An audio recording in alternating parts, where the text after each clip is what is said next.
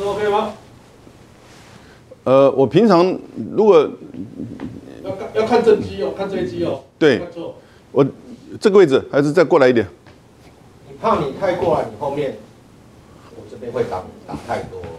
OK，好，这边可以啦。好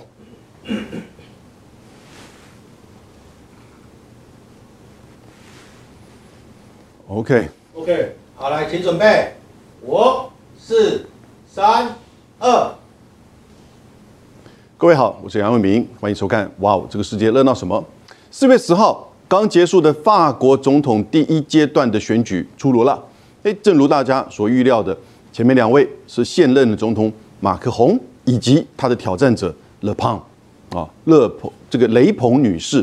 她这两个代表的到底法国的一个政治的版图变化会是什么意涵啊？其实上一次二零一七年的时候，也是这两位进入到决胜。法国的总统选举每五年一次，可以连任一次。那他们的总统呢，分两阶段，中间隔两个礼拜。第一阶段没有人超过百分之五十的话，那前面两个人就自动的进入到第二阶段。所以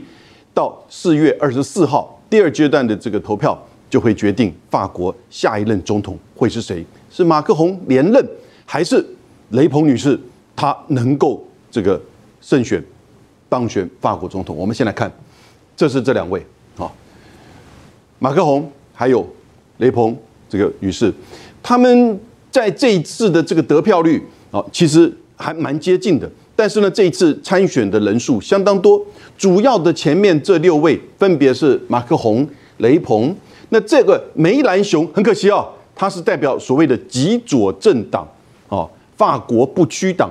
那他跟雷鹏这个女士的这个得票只差一个百分点多一点哦，百分之二十二，他是百分之二十三点七点八这样子。然后呢，这个是哦，法国这一次这个在这次选举当中异军突起，他得得了百分之七的票，可是呢，他是一个媒体的名嘴，而且是一个极右翼的名嘴，他代表着整个法国。我认为这一次的这个选举，法国开始逐渐向右转，这个变化很微妙啊。我们等下讨论。然后呢，这个是过去共和党，那共和党这一次很糟糕。选举刚出来的时候，二月份，他普尔瑞斯他的民调还将近百分之十五，结果这一次他的票率还不到百分之五啊，连拿到国家的这个就是说等于是呃这个选举的资金哦都没有办法。然后呢，这个是绿党大概是主要是这几位，还有一位社会党，那得的票率更低了。马克宏总共二十八点五，Le Bon 二十四点二啊，这个最后的这个票数有还有一点稍微的变动，呃，最后票数可能是接近将近百分之二十七点呃八，然后呢，Le Bon 大概是百分之二十二十一还是二十二点三啊这样子的这个二十三点点一左右的这样子的比例啊，可是我们如果看他们的地缘分布，这个就更清楚了，代表的法国的左中右。的这种政治态度呢，开始在做很清楚的板块的这个移动，而这个板块也反映出他们的经济社会的这个情况。你看，橘色的部分，这都是勒庞，也就是所谓的代表极右翼哦的这个勒雷鹏女士投给他的。那很特殊，你看这边其实是法国的工业区为主的哦，然后呢，这里呢主要靠的就是地中海。地中海来的就是移民，勒鹏夫人，我们等下会谈到的。勒鹏女士，她其实是反移民哦，然后呢，反犹太以及反穆斯林，在过去她是被这样子这个认定，而且她在这三个领域呢的主张也非常的强烈。但是呢，过去这一年，尤其是过去这几个月，她转变他的这个形象跟他的诉求。那在蓝色这边呢，也都是这个马克宏；绿色巴黎，你看，这就是所谓的左派哦，梅朗雄。他主要的这个得票的这个分布哈，所以梅朗雄虽然他只是在这两个地区占多数，但加起来他的其实比例也将近有百分之二十一。这是五年前，五年前也一样是马克宏跟这个勒鹏夫人两个人进入到第二阶段。那这一看代表的就是 Le OK，那这是马克宏哦。那这一块呢，现在变成倾向这个右翼。被这个勒庞夫人给拿下来啊，然后呢，呃，整个巴黎附近呢，巴黎附近开始变得更为左倾，呃，变更为倾向左派，所以梅朗雄呢，在这边整个拿下大的一个区域哈，所以大概的版图是这样子的一个变化。那我们先来看它主要政策上的差别。马克龙才四十四岁哈，四十四岁，他已经做了五年总统喽。那你看他是共和前进党，他们的政党名称呢，其实经常会变，往往随着个人的就是说这个崛起，会有一些不同的这个称呼。那主要法国的大概是我刚刚讲左中右三个不同的这种政治势力啊，中间呢又有许多的这个小党和个人啊，所以事实上，呃，政党政党的名称倒并不是那么关键，而是他们所代表的立场和他个人。那他。主要是这样的一个经历啊，那这个是你看，The p o m 今年五十三岁，他选过三次总统哦。第一次的时候呢，并没有进入到决胜第二阶段。那上一次就是二零一七年啊，二零一七年，但他今年呢六十三岁，一九六八年出生啊。我们先来看一下马克宏，其实他这五年的总统任期哈，我觉得有点毁誉参参半。那印象最深刻，大家从经常会媒体上看到的，大概二零一七他当选总统之后，二零一八年他的政策劳工政策引起了一个叫做黄背心运动，连续超过两年，然后有大概有两百场以上的示威抗议，死亡十一人，大概将近有两千多人受伤，非常激烈，反对马克宏改变一些劳工的法规，好。那缩短一些这个一些就是这个保险，还有一些工作时限。那因此呢，非常多的这个抗议，所以那个时候大家都穿的是叫黄背心。好，各位看到这是自由女神的这样子的一个画，都穿的黄背心，号召所有他的这个追随者，主要都是劳工阶层。所以在那两年的期间呢，马克宏其实来自于对于。就是来自于这个劳工阶层对他的这个反对哈，事实上是很深刻。而这一次的选举呢，会不会影响？这会是一个关键。可是呢，他对于就是富人税，他其实并没有开征，他应该说取消这个富人税。所以这个劳工阶层呢，比较左派呢，就批判他啊，因为他是中间左右啊都这个想要讨好的人。那这个劳工阶层就批判他是这个富人的英雄。啊，富人的英雄这样子的一个呃画面，但是马克宏他喜欢外交啊，你看到大家在跟梅克尔过去这一段时间，跟梅克尔不管是在欧洲啊，在就是亚洲，甚至全球，他的这个外交是都可以看到他的身影。他觉得应该法国扮演更加这个扮就是重要的这个角色，展现法国更有影响力、独立自主的这个外交政策。尤其是在乌克兰战争之前以及刚开发生的时候呢，他其实这个穿梭外交非常有名。各位，你看，这就是我还站过来一点，就是他隔了四公尺跟这个普丁在二月应该是初的时候呢，啊，去说服普丁不要发动战争啊。但是他过于投入在外交的活动，使得他在选举的时候，一直到今年的三月，他才正式的宣布啊，他要连任。其实大家都知道他要连任，因此呢，在地方的，就是说选举跑脱，其实比较少看到他的身影，多半都是他的代言人或代理人。那大家就觉得说，他好像比较喜欢这种比较高高来高去，然后比较外交哦战略这些东西。可是战略方面呢，他跟澳洲的这个潜舰的这个计划呢，又被美国美英澳的那个核子潜舰。给完全的截胡啊，被拦截下来。所以说他到底有什么样的这个成就呢？可能某种程度是像做梅克尔最后这几年的一个追随者，哦，或者是呢，在跟川普之间处不好。我想这个大大部分的欧洲的就是元首。大概都是类似这样这样情况，可是呢，跟拜登呢，又因为我刚刚讲的美英澳的这个浅见的问题，使得马克宏碰了一鼻子灰，然后呢，去做这个俄乌战争的这个穿梭外交去斡旋也没有成就，所以给予法国一般的选民，尤其是劳工阶层，本来就不太喜欢他的劳工政策，可是呢，又觉得他好像比较高高在上的精英的这种形象啊。那这次大概整个。就是说，民调的变化，各位你看哈，这个差不多是在今年二月初的时候，那个时候的民调，事实上他跟雷鹏之间呢相差到百分之十五，所以他才会这个老神在在的，一直到三月的时候才宣布要竞选连任。但是当他一宣布竞选连任的时候，你看这整个这个民调开始接近了，一度曾经接近只剩下百分之五的差别，百分之五的差别也刚好就是这一次他的投票率所展现出来的。你看二十。二十七点八跟二十三之间，差不多百分之四、百分之五的这个差别，为什么会这样子呢？为什么到了三月的时候你会呈现这样子呢？各位要放在这个情境，什么？就是俄乌战争，整个俄乌战争开始造成法国的这个通膨、物价的这个高涨，同时勒胖呢又开始转变他的诉求跟形象，我觉得这个是有影响的哈。这就是勒胖、雷鹏哈夫人。我们叫他夫人哈，你看他展现的就是一副非常的亲民，而不是过去那种被人家贴标签说他是个极右派的，他反反穆斯林、反犹太人，然后呢反移民啊，这些立场其实有变化吗？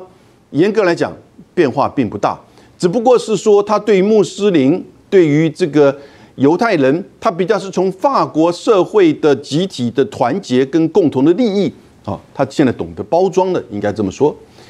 他跟他父亲，他的政党叫做现在叫做国民阵线，以前叫民族阵线。他父亲创的这个政党，他父亲在二零零二年的时候呢，跟那个时候的法国总统寻求连任的法国总统希哈克竞选，然后呢，当然就输了，并没有赢得。他父亲那个时候非常著名的就是非常强硬的。应该说是民族主义的支持者，而马克宏这边一直是代表法国的主轴，也就是中间派的自由主义的支持者，既不绝对的就极左，但也不偏右啊，所以代表中间派。那有钱人可以接受，呃，一般的法国的中产阶级也可以接受啊，所以这个就是显现出在那个时候的差别。二零零二年他竞选的时候，那 Le Pen 呢，在二零。这个一零七年的时候呢，就代表他的父亲的这个政党啊出任党魁，然后呢竞选，那一年并没有进入到第二轮。那上一次呢，二零这个一七年的时候呢，就进入到第二轮啊。各位看，这是所谓法国的民族阵线，民族阵线是勒庞。把他父亲的民族阵这个民族阵线改名字叫国民阵线，国民阵线，也就是不再是那么民族主义，不再是那么的极右，而是以法国国民的集体利益啊，他想要就做这样子的包装跟诉求。不过也呈现的的确确，现在法国的移民将近百分之十，你看到达二零二零年的时候，移民的不断的增加。所以为什么刚才有一个图，不是说在法国这一次的投票？不管是上一次一七年到这一次二二年，整个在地中海附近的这一些，包含马赛呀这些城市哈，都以支持就是勒庞，哦，这个雷雷鹏为主的啊，这也就为什么移民的问题在这些城市呢特别严重，而靠近法国跟德国接近的以工业为主的地区呢，那当然移民的问题也是当地的人所重视的。可是马克宏在过去这几年呢，经济做的还可以，你看。大概就是一九年，这是因为就是这个疫情的关系。可是，在去年二零二一年的时候呢，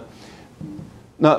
这个经济成长达到百分之七啊，达到百分之七啊，这个属于在经济的层面，其实法国表现的并不是特别差。可是呢，问题来了，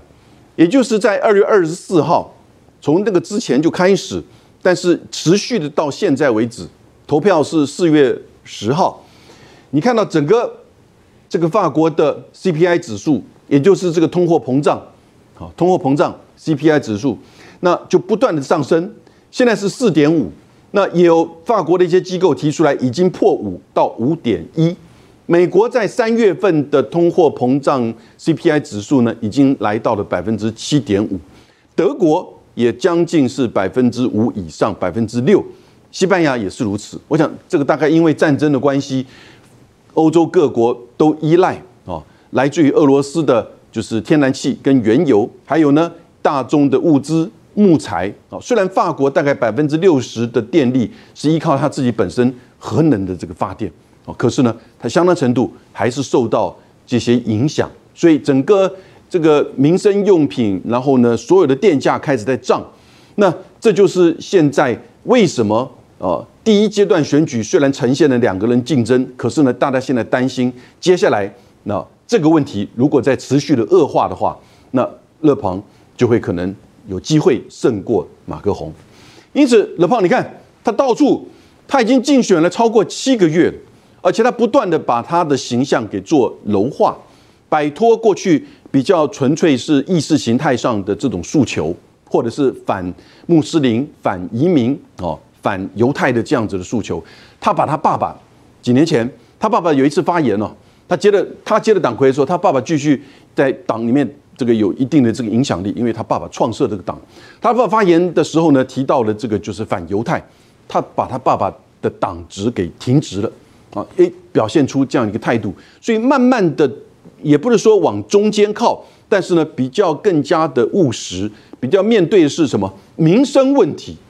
民生问题、生活问题、经济问题、能源问题，也刚好是在这个俄乌战争之后，因为通膨的问题，所以使得法国的选民感受到越来越大的这个压力。他的形象的包装跟诉求，你看，他也在市场，哦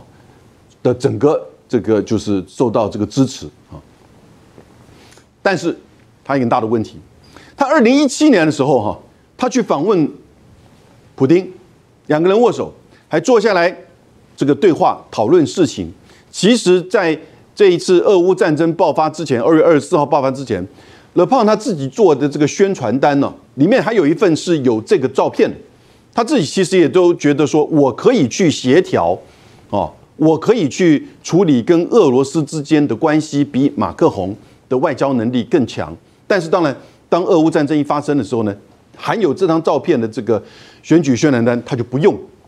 但你不用，你的对手不断还是在拿这张照片在攻击他。啊，所以这个可能会是影响接下来影响的一个关键之一，特别在这个俄乌战争之后。啊，各位看，我们再这个回复一下，马克龙这一次二十七点八，勒庞二十三，然后呢，梅朗雄代表是极左的，大概是百分之二十一啊点几。那这三位梅朗雄在这个第一阶段结束之后，他对他的支持者说：“一票都不要投给勒庞，一票都不要投给他。那票投给谁？他也没有说，他也没有说要投给马克宏啊，他也没有说投给马克宏。为什么？因为他知道他的支持者是以来自于劳工阶层为主，而劳工阶层过去在黄背心运动的时候呢，对马克宏事实上是极不谅解。”哦，恩怨结得很深，这个票是不是绝对能够自动的转过来？如果很多人从这个政治的光谱来看，哦，极左的有百分之二十一，马克龙自己拿了百分之二十七，哎，加起来不就快这个百分之四十八、四十九了吗？数学不能这样子算，因为他所代表的力量，并不直接会转到马克宏的支持者，哦，也可能会这个弃选，那会不会转到勒胖这边来呢？哎。也不是完全没有可能，因为他所代表的法国不屈党，法国不屈，他是反对加入北约，哦，也就是极左派是认为说应该要退出北约，而勒庞所代表的是对北约啊反对北约一样，而且呢质疑欧盟。不过他过去曾经不断讲说，他如果当选，二零一七年的时候，他当选就要退出北约，退出欧盟。可是呢，在过去这一两年呢，他对欧盟的态度比较模糊。可是呢，他说，如果我当选，我对于欧盟的态度是，法国的法律要高于欧盟的法律。然后呢，欧盟所应该要缴纳的法国的这些这个金额哈，我觉得应该要做更检这个严严谨的这个检视。哦，那就不得了。如果他当选的话，大概欧盟跟他又会是一个很复杂的关系。那甚至退出欧盟，也许只是时间的这个问题哈。所以从这个角度，会不会有一些支持者？如果对马克宏不满而转而投向勒庞，而到勒庞本来就有更右翼的支持者，我刚刚提到那个媒体的这个名嘴，也会当然转而支持他。哦，所以代表的这三个之间人所代表的，就是说这个呃政治版图的这个变化哈，并不是那么单纯的。我们看看去年，我们看看去年啊，不对，上一次，上一次二零一七年的时候呢，法国总统选举。第一轮的这个结果在这边，啊，第二轮的这个结果，第一轮二十四、二十一，所以其实马克宏这一次的得票比上一次还高诶，哦，上次二十四，这一次二十七点八，勒胖差不多二十三、二十一的这样的一个角度。不过当然过去这些的变化，哦，你看梅朗雄他一直都是有点悲剧英雄啊，但这个左翼党一直都是百分之十九，然后这一次呢是百分之二十一，所以在法国的这个政治势力当中啊，支持比较左派的，哦的这个支持者比例还是蛮高的啊。但是呢，是不是会转绝对的转到支持马克宏？我觉得这一次是一个大的问题，因为马克宏就出现过跟这个劳工阶层之间的这种关系，而且他对富人啊，因为他要左右兼顾，他对富人这个态度呢，显然又比较就是说支持，以及他自己比比较喜欢外交啊，跟这个社会的底层呢有一定的这个距离。所以我在这边觉得，今天这个第一阶段的投票出来，哈，我们看到。那马克宏，我们刚讲到，他面临到这个方面的问题。这个也不要忘记，正在进行俄乌战争啊，正在进行俄乌战争。这个勒庞跟普京之间的关系一定会继续的被提出来。所以我在这边做这样的分析之后，我觉得接下来第二阶段四月二十四号的选举的结果，应该是六四比例，也就是说，马克宏出现，依照传统智慧。啊，还是有六成的机会，老胖呢应该有四成的机会，但六跟四之间其实一来一往，如果有什么变化的话，其实接近五五坡，勒庞要取得胜利的机会并不是没有。那我刚刚提过，我们再整理一下，第一个是整个左翼的支持者会不会绝对把他们的票转到马克宏来，还是说是受到黄背心运动的影响，以及对于欧盟？啊，特别在俄乌战争当中，对欧盟的这样一个做法有反感，甚至因此就干脆转而支持勒庞，这是一个可能性。第二个可能性，当然也就是现在的俄乌战争，过去这两个月，勒庞能够去缩短他跟马克宏之间民调的差距，主要当然也就是俄乌战争所带来对法国人民生活、经济、通膨的这个影响。如果接下来这两个礼拜，虽然两个礼拜时间你说长不长，哈，那这个变化会不会这么明显？但如果说这个生活经济的压力哦越来越明显的话，那越是不是这个比较右倾的过去勒庞没有去动员出来的支持者，会不会出来支持他啊？我觉得这是第二个，就可能大家要考虑的哈。那第三个呢，也就是什么呢？第三个我觉得关键。也就是在接下来这两个礼拜啊，这两个礼拜，马克宏和勒胖之间到底能不能提出什么政策？啊，提出什么政策？没有错，只有两个礼拜。可是呢，你看马克宏三月份才出来这个说他竞选连任，那现在这个机会都有了，这个机会都有了。因此，会不会有更具体的政策？加上勒庞又不断的在包装自己。呃，越来越比较中间啊，呃，或者是这个比较是右倾的这个就是政治人物，不是那么极右的这样一个形象，所以呢，勒庞的机会还是有的。可是如果依照传统智慧的话，法国过去几次的这个总统的选举，希哈克做了两任，然后呢，这个萨克奇做了一任，然后欧兰德做了一任，这次马克宏有在这一任，他要竞选连任，在法国的政治是。蛮大的挑战，不过他的挑战者是跟他在政治光谱差别这么大的这个勒庞，可是在这一次，因为经济、因为战争、因为选举策略，两个人大概这个距离可能越来越近。不过最后整体来讲，法国应该说，这个因为勒庞的这个角色的存在，然后以及这个整个欧洲还有战争的影响，法国慢慢政治态度这个右倾。右派的人呢，其实越来越多，支持者也越来越多。对于移民，对于经济，哦，对于这整个战争的问题，因此呢，勒庞现在才五十八岁，你可以这么说，好，他虽然选过三次，那有两次进入到第二阶段，其实今年五十三岁的他，就算这一次没当选，五十八岁五年之后，他还是会再影响到法国的政坛。不过这一次，我个人评估六四开，但是呢。之间一来一往，几个因素影响，呈现五五波也并不是没有可能。以上分析，谢谢大家。二十四分，OK，谢谢。可以吗，妹妹？哎，没回到这儿。可以啊。